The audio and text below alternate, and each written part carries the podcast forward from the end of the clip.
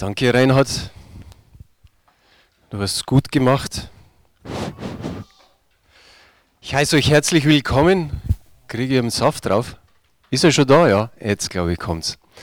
Gut, ich heiße euch herzlich willkommen zu diesem schönen Sonntag.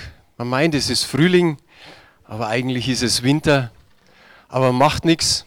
Wir nehmen es, wie es kommt.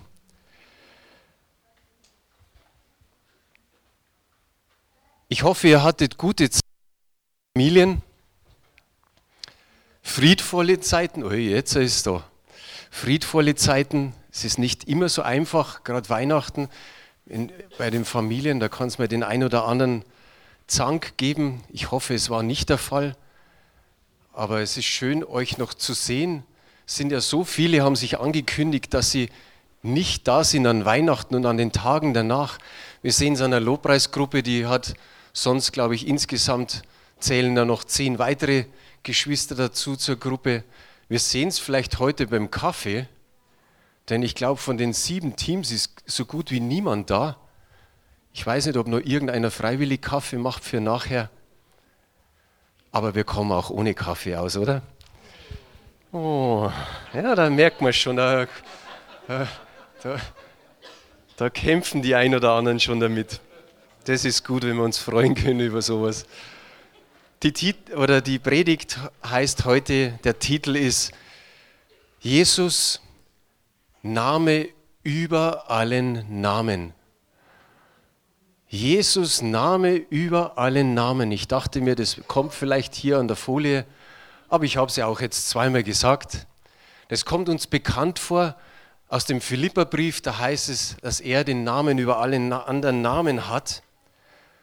Und ich lese aber jetzt nicht den Philippa vor, sondern aus Jesaja 9, der Vers 5.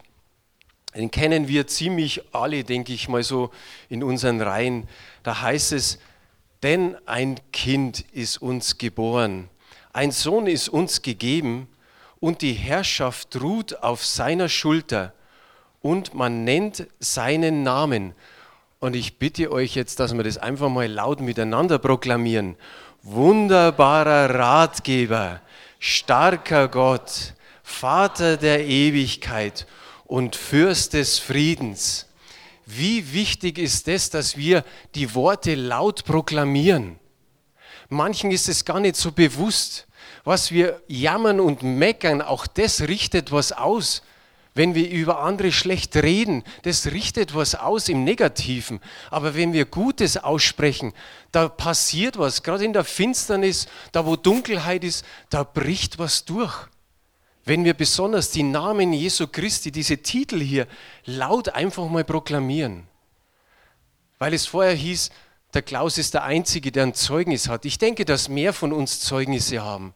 Und wenn ich über das laut Proklamieren spreche, dann muss ich mich nochmal wiederholen, was ich am, am Donnerstag erwähnt habe.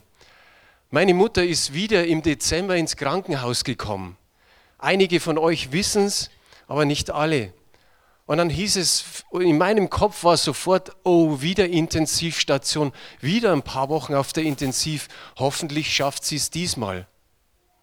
Und wir kommen da in das Ärztezimmer, in die Notaufnahme und in Bayern sagt man, meine Mama war echt haudig beieinander, also sie war schlecht beieinander. Und dann kommt die Ärztin rein, mein Vater ist da, meine Frau ist da und ich und eben meine Mutter. Und dann sagt diese Ärztin, nachdem sie keine Patientenverfügung haben, können wir zwei Dinge machen. Entweder sie bekommen Antibiotika und gehen auf die Normalstation und wenn das Antibiotika nicht greift, ja, dann, dann lassen wir einfach der Natur ihren Lauf also sie stirbt. Oder sie gehen auf die Intensivstation, wir tun sie sofort ins künstliche Koma, aber wir wissen nicht mehr, ob wir sie rausbekommen. Das war die ganze Meldung. So ist meine Frau mit ihr rausgegangen, mit der Ärztin und sagt, lassen Sie mich mal mit Ihnen unter vier Augen unterhalten. Und dann war die Meldung schon etwas besser, dass sie auch auf die Intensiv kann mit Antibiotika und dass sie nicht gleich ins künstliche Koma gelegt werden muss. Aber dann haben meine Frau und ich etwas gemeinsam gemacht. Vor meinem Vater, vor meiner Mutter. Meine Mutter hat ihr Leben Jesus schon gegeben. Bei meinem Vater ist es, ich glaube, noch nicht ganz der Fall. Aber dann haben wir gesagt, Mama, wir beten jetzt. Und dann haben wir laut über sie gebetet. Wir haben laut gebetet, so dass es meinem Vater unangenehm geworden ist. Er ist in diesem Zimmer hin und her gegangen und er hat überlegt, ob er das Zimmer verlässt. Irgendwie war es komisch für ihn. Aber am nächsten Tag, wie wir beim Frühstücken saßen, meine Frau und ich, wir haben nicht mehr darüber geredet. Aber da hat meine Frau gesagt, weißt du was? Ich glaube, unser Gebet hat gestern was ganz Besonderes bewirkt. Und dann habe ich gesagt, genau, genau so ist es. Meine Mama ist jetzt wirklich auf dem Weg der Besserung. Sie haben Bakterien in der Herzklappe gefunden und sie stellen sie immer vom Antibiotika jeden Tag neu ein. Aber sie hat am Heiligen Abend, wie wir sie noch besucht haben, total guten Eindruck gemacht. Wir haben gesagt, wow, so fit haben wir meine Mama schon lange nicht mehr gesehen. Und ich glaube, und ich habe mit ihr gestern telefoniert und ich habe gesagt, Mama, letztes Jahr haben sie dich gerade noch gerettet. Dieses Jahr finden Sie noch was, wo, wo, Sie sagen, da können wir noch was verbessern. Sage ich, wie wird das in zwei Jahren ausschauen? Da sagt sie, ja, da gehe ich dann ins Fitnessstudio. War natürlich Spaß, aber ich, ich denke, sie ist mit dabei.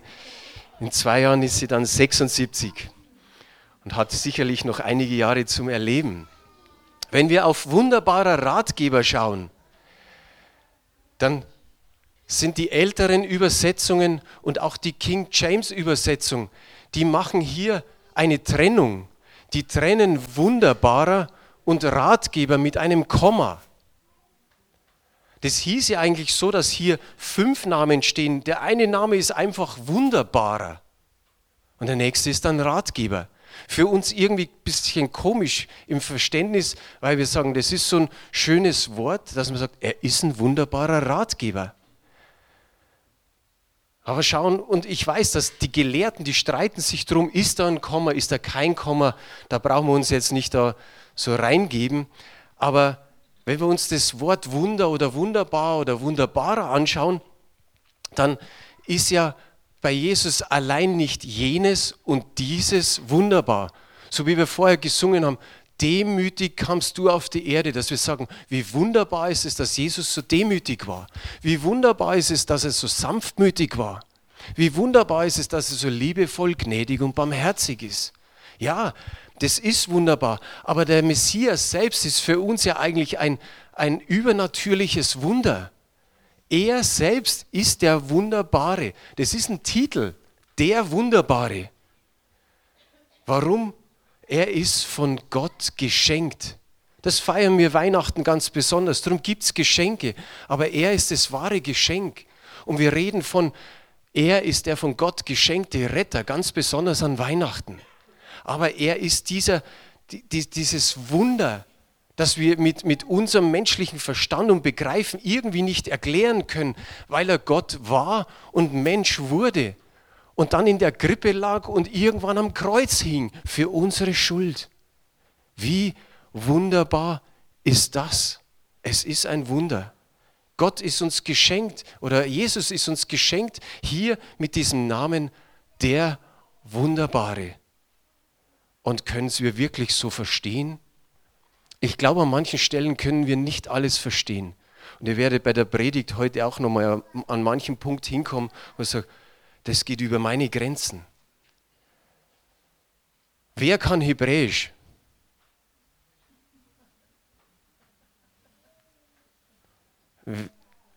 Ich habe gelesen in so einer Bibelübersetzung das Wort Pele. Das wird nur verwendet, wenn man über Gott spricht. Und es hat, glaube ich, mehr oder weniger die Bedeutung von Wunder. Da hinten sitzen ein paar Brasilianer, da gab es mal einen Pelé. Und ich glaube, sie haben ihn so bezeichnet. Er war ein Wunder, er war ein Wunder von einem Fußballer. Aber eigentlich darf dieses Wort nicht für Menschen benutzt werden, sondern nur für Gott. Wunderbarer. Eine wunderbare Geschichte, nämlich die Verkündigung der Geburt eines Sohnes. Und jeder wird jetzt sagen, ja, Jesus, das passt, das, ist, das passt zu Weihnachten. Aber ich meine jetzt nicht die Geburt von Jesus, sondern die Verkündigung von etwas Wunderbaren, nämlich der Geburt von Simson. Die Mama von Simson, die wir namentlich nicht wissen, war unfruchtbar. Und sie sagt, sie begegnet irgendwie einen Mann Gottes. Und es war mehr ein Engel. Sie hat selber nicht genauso gewusst. Aber dieser Engel Gottes sagt zu ihr, du wirst einen Sohn gebären. Und er wird ein Geweihter Gottes sein. Wow, für eine unfruchtbare, eine Hammermeldung. Und dann sagt der Engel, den sie immer noch so als Mann Gottes bezeichnet, er sagt zu ihr, du sollst nichts Unreines zu dir nehmen und keinen Wein trinken. Und schwuppdiwupp ist er wieder weg. Sie erzählt es ihrem Mann, dem Manuach, den zukünftigen Vater von Simson, und es passiert was. Der, der, äh, der Manoach sagt, Gott, jetzt hast du mit meiner Frau geredet, rede auch mit mir, schick diesen Mann Gottes nochmal her. Ich will auch, ich will das auch hören. Und dann passiert es tatsächlich, dass dieser Mann Gottes, dieser Engel wieder kommt. Aber er erscheint wieder der Mutter. Er erscheint wieder der Frau. Und die Frau geht zu Manoach, zu ihrem Mann und sie sagt, er ist jetzt da. Und sie, sie hören wieder diese Botschaft, nichts Unreines essen und kein Wein trinken. Und dann kann man mehr oder weniger sagen, dann begegnet ihm der der Herr höchstpersönlich durch seinen Engel. In Richter 13, die Verse 17 und 18, die haben wir auch. Und da steht's, da sagte Manoach zum Engel des Herrn, wie ist dein Name? Wenn dein Wort eintrifft, möchten wir dich ehren. Doch der Engel des Herrn sprach zu ihm, warum fragst du denn nach meinem Namen? Er ist zu wunderbar. Das ist oft so, dass der, der Herr direkt da ist, wenn es heißt der Engel des Herrn. Und er gibt ihm nicht direkt seinen Namen, sondern er sagt, er ist zu wunderbar. Wie wunderbar ist diese Geschichte? Zu wunderbar ist mein Name. In der Luther-Übersetzung, weil das ist Elberfelder, da steht zu geheimnisvoll. Das ist echt ein Geheimnis. Das können wir auch an dieser Stelle nicht 100% ergründen, aber er selbst spricht aus, mein Name ist zu wunderbar. Wunderbarer Ratgeber. Kein Ratgeber auf Erden braucht ihm einen Rat zu geben. Da sind wir eins, oder? In Jesaja 40, die Verse 13 und 14 heißt es, wer den Geist des Herrn ermessen, äh, wer hat den Geist des Herrn ermessen und wer ist der Mann seines Rates, den er unterwiese? Mit wem beriet er sich, dass er ihm Einsicht gegeben und ihn belehrt hätte über den Pfad des Rechts und ihn Erkenntnis gelehrt und ihn über den Weg der Einsicht unterwiesen hätte? Er ist der Ratgeber für die Ratlosen. Wie oft sind wir in unserem Leben ratlos? Wie oft wissen wir nicht weiter? Wie oft sind wir an dem Punkt angekommen, dass wir sagen, wie kann es weitergehen? Und Jakobus 1, Vers 5 sagt uns das, und das wissen die meisten, wenn aber jemand von euch Weisheit mangelt, so bitte er Gott, der allen willig gibt und keine Vorwürfe macht, und sie wird ihm gegeben werden. Hier steht, der allen willig gibt. Nicht den einen oder anderen, du klammerst dich aus, weil du gehörst nicht dazu. Doch, du gehörst dazu. Wenn du ein Kind Gottes bist, darfst du Gott bitten, dass er dir Weisheit gibt in deinem Leben und das tagtäglich. Wie wunderbar ist das, dass wir ihn einfach bitten dürfen. Und er sagt, es wird ihm gegeben werden.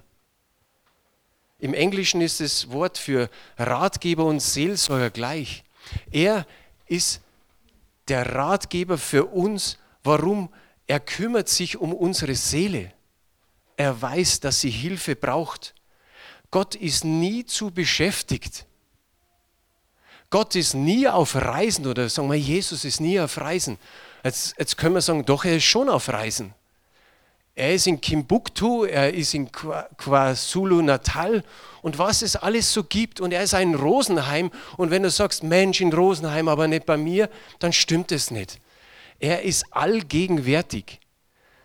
Er ist nicht von der Zeit irgendwie eingegrenzt, dass er mal ein Schlummerchen macht. Nein, er ist auch nicht von der Zeit begrenzt, von, von dem Ort begrenzt, sondern er ist immer da. Egal wo du bist, sodass du dich nicht rausreden kannst und sagst, er hört mein Gebet nicht. Er hört dein Gebet. Er hat nicht Oropax drin. Die verteilen mir manchmal, wenn den ein oder anderen der Lobpreis zu laut ist. Aber er hört jede Stimme, egal wie leise oder natürlich auch wie laut du schreist, er hört dich. Du bist da und er kennt oder er will deine intimsten Dinge kennen. Du verrätst es vielleicht deinen, deinen Ehepartner nicht, du verrätst es deiner Familie nicht, aber ihm kannst du alles sagen. Warum? Weil er wunderbar ist. Er fühlt wunderbar mit, er ist liebend, er ist so barmherzig, er freut sich, wenn du ihm alles sagst, was du auf dem Herzen hast. Du bist kein Fall, du bist keine Nummer, du musst nicht irgendwie so ziehen und da steht drauf 8367 vor mir. Nein, du kannst rufen und er hört dich. Er hört dein, dein Schreien, er hört dein Flehen. Du bist keine Nummer, sondern du bist ein Kind. Ein Kind Gottes. Wie wunderbar, um das wieder zu erwähnen, ist das, du bist keine problematische Person, sondern du bist vielleicht eine Person, die ein Problem hat, aber du bist auch eine Person, die Potenzial hat. Sag mal deinen Nachbarn, du hast Potenzial, dass er es weiß. Da kommt Freude auf, ja, ja. er kennt deine Nöte. Er weiß, was das Beste ist für dich. Und wenn wir uns Johannes 2, die Verse 24 und 25 anschauen, da steht, Jesus selbst aber vertraute sich ihnen nicht an, weil er alle kannte und nicht nötig hatte, dass jemand Zeugnis gebe von dem Menschen, denn er selbst wusste, was in dem Menschen war. Auch hier ist es wieder, er kennt alle. Im Vers 24, weil er alle kannte und weil er auch noch alle kennt. Und wie wunderbar ist das, dass er dich kennt. Alles, was da drin los ist, im Herzen, in deinen Gedanken, in deinen Gefühlen, er kennt und er weiß, wie er dir begegnen kann. Er hat alle Ressourcen, alle Hilfsquellen zur Verfügung. Wie wunderbar ist das wieder? Er kann aus dem Vollen schöpfen, um dir zu begegnen. Du denkst dir tausend Sachen aus für dein Problem und er sagt, komm, ich habe eine bessere Idee. Ich weiß, wie es geht. Warum? Weil er allwissend und allgegenwärtig ist. Auch das sind Titel von Jesus. Wenn wir hier von diesen vier oder fünf Namen sprechen, dann ist er auch der Allwissende, der Allgegenwärtige. Er kennt dich besser, als du dich selbst kennst. Du hast ein Kommunikationsmittel, du darfst mit ihm reden, das ist das Gebet. Du, du gibst deine Bitte und oft bleiben wir da hängen, unser Monolog. Wir sagen ihm einiges und dann klappen wir das Buch zusammen und dann gehen wir. Nein, wir dürfen einen Dialog führen, wo wir ihn hören, wo er zu uns spricht. Im Vertrauen darfst du ihm alles anvertrauen. Deine Verletzungen, deine Verwundungen, Versagen, Wünsche, Wollen, Bedürfnisse, Sehnsüchte, All das darfst du ihm sagen. Wie schön, dem wunderbaren Ratgeber. Ein weiterer Punkt, starker Gott. Die Größe der Macht sieht man an dem, was von ihm geschaffen worden ist. Immer wieder staunen wir. Jetzt staune ich, wenn ich am Balkon rausschaue und sehe, dass da Bienen rumfliegen. Aber auch das ist erstaunlich. Aber wir sehen im, im, ersten Rö im Römer 1, Vers 20, es heißt, denn sein unsichtbares Wesen, sowohl seine ewige Kraft als auch seine Göttlichkeit wird seit Erschaffung der Welt an in dem Gemachten wahrgenommen und geschaut, damit sie ohne Entschuldigungen seien. Wir können nichts entschuldigen. Keiner kann irgendwas sagen, das wusste ich nicht. Denn wir sehen einfach an der Natur, wie groß Gott ist. Wie wunderbar ist das? Aber wir müssen noch ein Stück weiter vorne ansetzen. Johannes 1, Vers 1.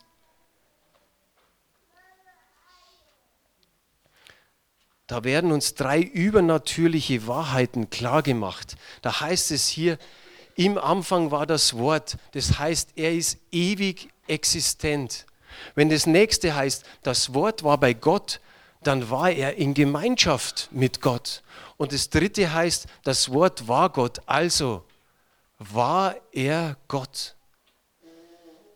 Johannes fährt weiter im, im dritten Vers und er sagt, alles wurde durch dasselbe und ohne dasselbe wurde auch nicht eines, das geworden ist. Ist vielleicht nicht immer ganz äh, einfach zu verstehen, aber trotzdem, er hat alles geschaffen. Der Paulus, der drückt es mit seinen Worten ein bisschen anders aus. In seinem Kolosserbrief sagt er in Kapitel 1, Vers 16, denn in ihm ist alles in den Himmeln und auf der Erde geschaffen worden. Das Sichtbare und das Unsichtbare. Es seien Throne oder Herrschaften oder Gewalten oder Mächte. Alles ist durch ihn und zu ihm hin geschaffen. Wow. Wenn wir uns das Universum anschauen, dann können wir sagen, wir, wir sehen es ja gar nicht richtig. Wir sehen nur so ein, so ein Teil einfach, das übersteigt unsere Vorstellungskraft. Ich bete immer, du thronst über den Himmeln. Also gibt schon mal mehrere Himmel. Für mich ist eigentlich nur das Blaue, was ich sehe, der Himmel. Aber es, die Himmel der Himmel können dich nicht fassen. Das zeigt, wie groß das er ist. Und die Sterne, die er gemacht hat, die er mit Namen benannt hat, alles, das ist für uns irgendwie zu hoch. Und dann kommt noch das Kleine, die mikroskopischen Welten, wo man sagt, wie, wie hat Gott denn dieses kleine Ding erschaffen? Ich war Maschinenschlosser und ich habe Maschinen hergestellt, die auf ein Tausendstel Millimeter genau bohren und fräsen konnten. Wie, wie ist das schon zu erklären, dass eine Maschine so auf ein Tausendstel einen Span abhebt? Aber wie wunderbar ist es zu wissen, dass man sagt, er hat die mikroskopischen Teile gemacht und keine Ahnung wie. Aber schauen wir uns den menschlichen Körper an, dann, dann stehen wir auch nur voller Ehrfurcht und voller Staunen da und sagen, wie kann das gehen? Wir kriegen Filme, die von der Zeugung bis zur Geburt das alles zeigen, wie das Kind wächst im Mutterleib. Und wir fassen es nicht. Und wir sagen, wie, wie hat Gott das gemacht? Und so sehen wir, wir sind kein Zufallsprodukt, sondern Gott hält dich. Gott hält dich in seiner Hand. Ich habe euch jetzt etwas noch mit dazugegeben. Es sind jetzt acht Minuten ein Video. Der Prediger heißt Louis Giglio und es ist leider unten nur die deutsche Übersetzung. Also ihr müsst eifrig lesen. Er spricht in Englisch. Gebt euch das mal, was der da sagt.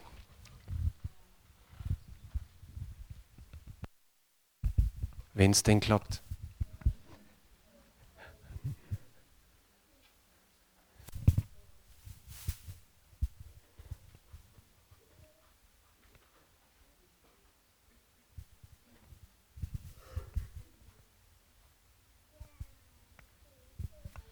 Zumindest haben wir schon mal auf Deutsch unten stehen.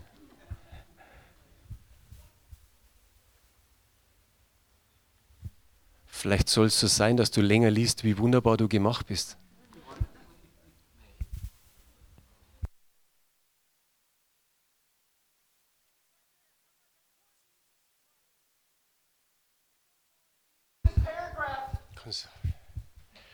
Ist es nicht der Hammer?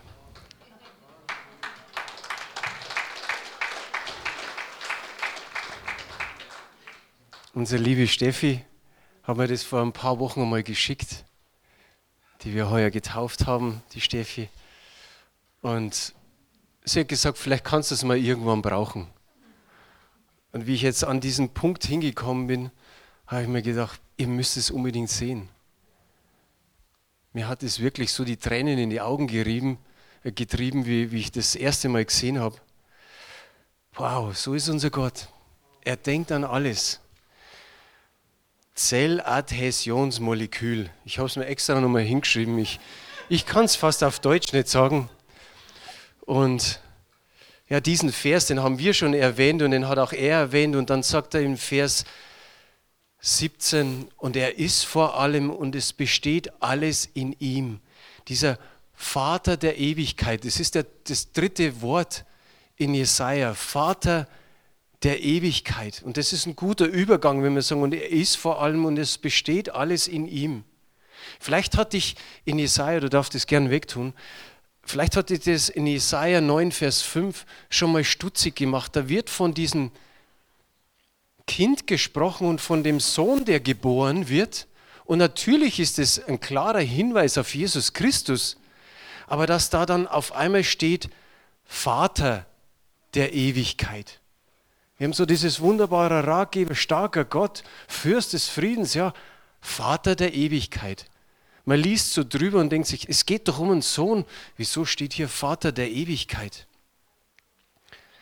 Jemand hat mal das so beschrieben, im Verhältnis zum Vater Gott ist natürlich Jesus der Sohn. Aber in der Beziehung zum Volk ist er Vater, ungefähr in dem Sinn, wie man im Deutschen sagt, ein Landesvater.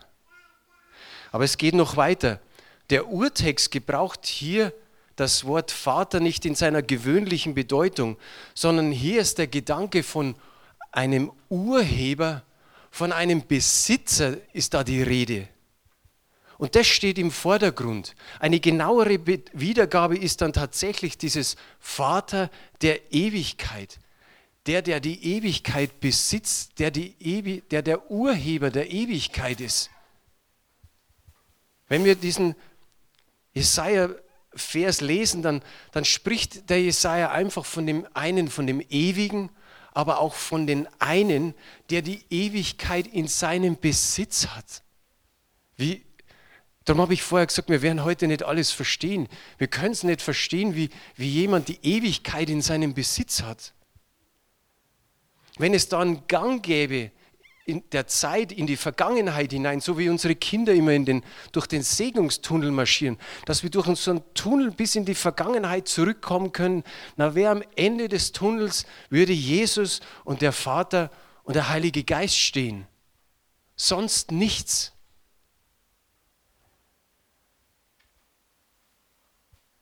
Er ist, oder sage ich nur lieber das andere, jeder kennt diesen Spruch, alles hat ein Ende. Ihr dürft es schon sagen. Nur die Wurst hat zwei. Alles hat ein Ende, nur die Wurst hat zwei. Wir könnten sagen, alles hat einen Anfang, aber Jesus ist ohne Anfang. Wieder etwas, was wir nicht verstehen. Unsere Zeit ist eingeteilt vor Christus und nach Christus. Aber der Paulus, der sagt hier in diesen Versen, die da zitiert wurden, dass er vor der Weltzeit war. Jesus ist vor dieser Weltzeit Rechnung. Auch das ist wieder wunderbar, wie wir vorher gehört haben. Er ist der Wunderbare. In, in Johannes 17, Vers 5, den haben wir auch hier. Da heißt es, und nun verherrliche du, Vater, mich bei dir selbst mit der Herrlichkeit, die ich bei dir hatte, ehe die Welt war. Das ist diese vorweltliche Herrlichkeit, die Jesus schon hatte. Wir reden von der Herrlichkeit, die auf Erden war. Wir reden von der Herrlichkeit, die er jetzt wieder hat beim Vater. Wir sagen, er wird in Herrlichkeit wiederkommen. Und er hatte schon die Herrlichkeit, bevor irgendwas war. Manches nicht so verständlich, aber doch, um zu sehen, wer Jesus ist.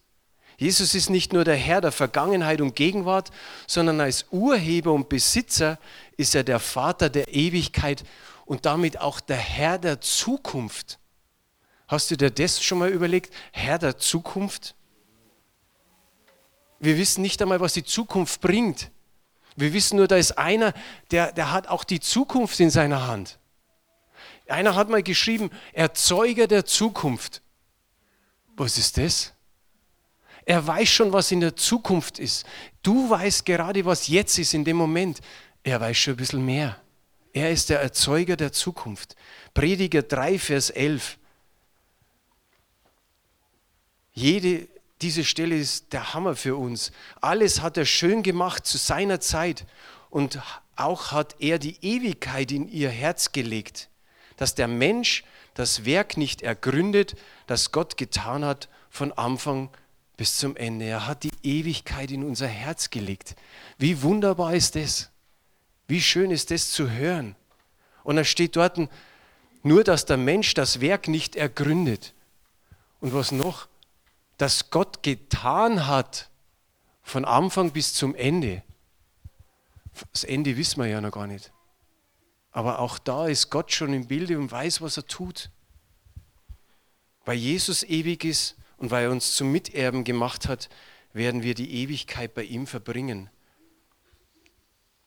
Mit dem Vater der Ewigkeit. Und als letztes kommt der Fürst des Friedens. Nicht der Fürst des Friedens, sondern das Wort. Fürst des Friedens. Der Friede, der, der wird oft herbeigesehnt. Wenn wir die Welt anschauen, dann denken wir uns, gibt es eigentlich nur noch Kriege?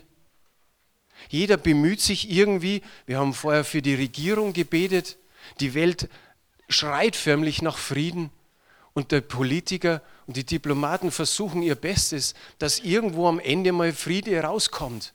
Aber das ist wie wenn du Sand mit der Hand nimmst und spürst, wie er schön langsam durch deine Finger rieselt. Wie viele Kriege gab es in den letzten Jahrhunderten und wie viel Friede war auf Erden. Auf allen Kontinenten gleichzeitig, meine ich da mal.